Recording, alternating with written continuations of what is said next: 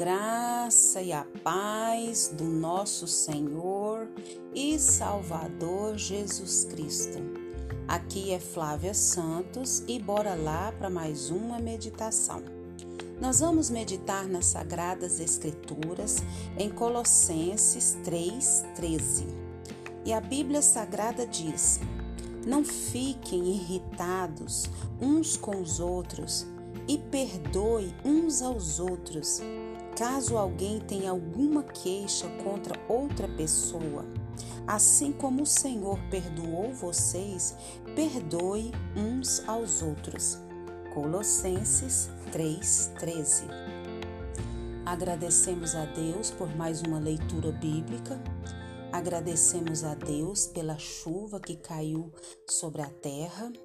Agradecemos a Deus pelo pão sobre a nossa mesa, agradecemos a Deus pela saúde, agradecemos a Deus pelo ar que respiramos, agradecemos a Deus pelos nossos entes queridos, agradecemos a Deus porque até aqui tem nos sustentado, nos guardado, nos protegido e provido tudo que nós precisamos. E agradecemos a Deus porque Ele enviou Jesus para nos salvar do inferno, do pecado, das trevas, para Sua gloriosa luz. E que o Espírito Santo de Deus continue falando aos nossos corações.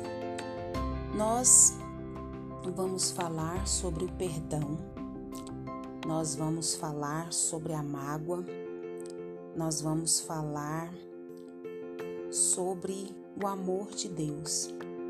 O versículo fala: não fiquem irritados uns com os outros. Como a gente tem a facilidade de se irritar uns com os outros. Mas o versículo diz para a gente perdoar uns aos outros. A gente irrita os outros e quer o perdão, mas a gente é, não quer perdoar os que nos irritam. E aqui continua dizendo: caso alguém tenha alguma queixa contra outra pessoa, que a gente perdoe. É, quantas falhas nós temos, quantos erros nós temos, principalmente contra Deus, e nós queremos o perdão de Deus, e Deus nos perdoa todo o tempo. E assim como o Senhor perdoou vocês, perdoe uns aos outros. Quantas pessoas estão apodrecidas nas suas almas? Quantas pessoas estão com câncer nas suas almas porque não perdoam, porque estão irritadas, estão magoadas, estão feridas, estão apodrecidas nas suas almas porque estão irritadas, porque estão cheias de queixas, cheias de razões, sendo que a Bíblia diz que é, não é para a gente ficar irritado, que é para a gente perdoar as queixas dos outros, assim como o Senhor nos perdoou, é para nós nos perdoar. Conta-se que altas horas da noite tocou a campainha da casa do médico da aldeia. Ao abrir a porta, deparou-se com um menino de oito anos com a cabeça enfaixada num pano ensanguentado. Enquanto brincava em cima do celeiro, o seu irmão o empurrou de maneira que caiu de grande altura.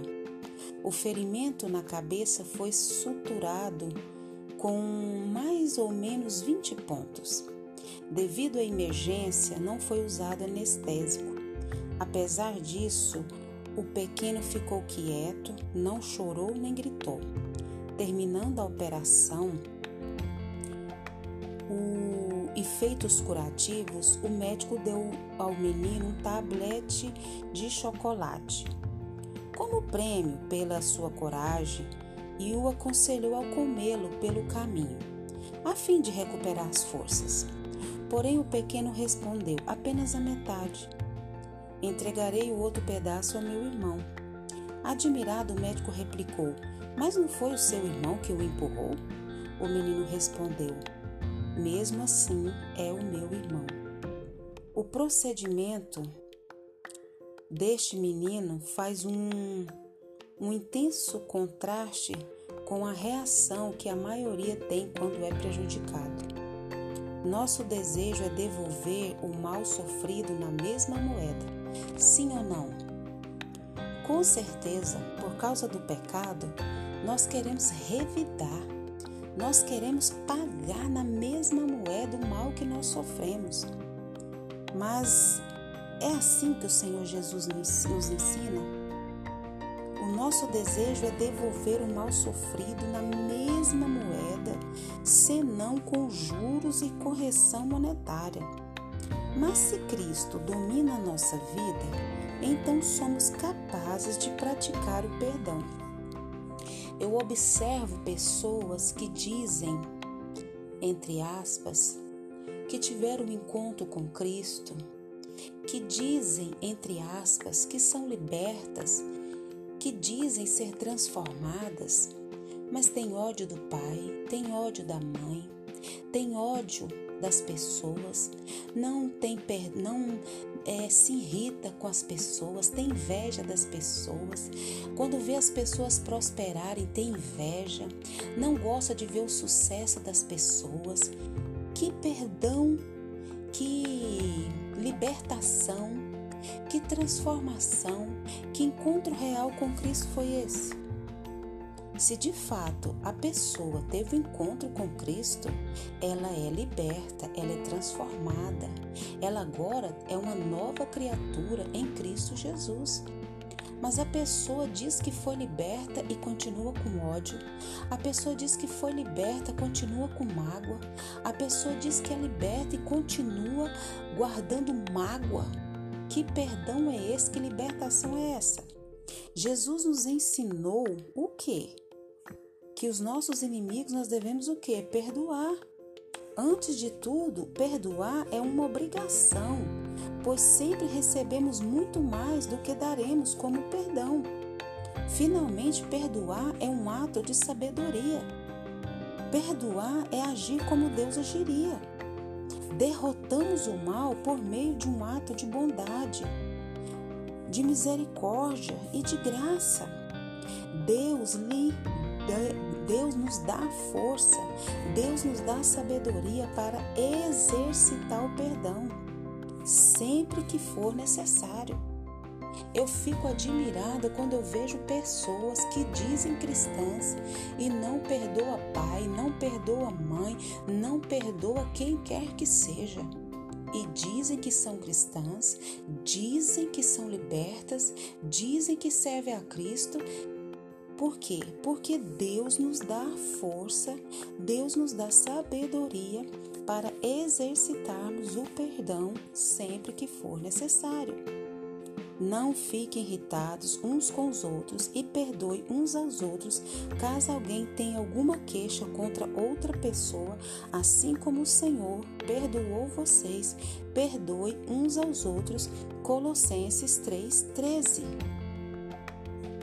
Perdoar é um ato de sabedoria, é agir como Deus agiria, derrotando o mal por meio de um ato de bondade, misericórdia e graça.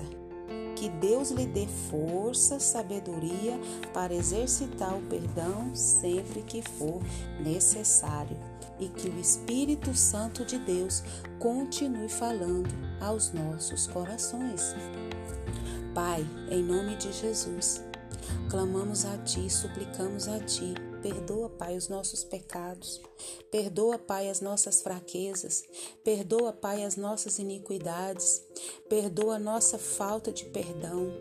Perdoa a nossa falta, Pai, de perdão. Tem misericórdia da nossa vida. Nos ensina cada dia a perdoar e amar aqueles que nos ofendem, aqueles, Pai, que nos prejudicam, os nossos inimigos. Tem misericórdia de nós. Queremos te agradecer pelo teu amor, pela tua graça, pelo teu perdão, pela tua compreensão, pelo teu cuidado, pelo teu zelo.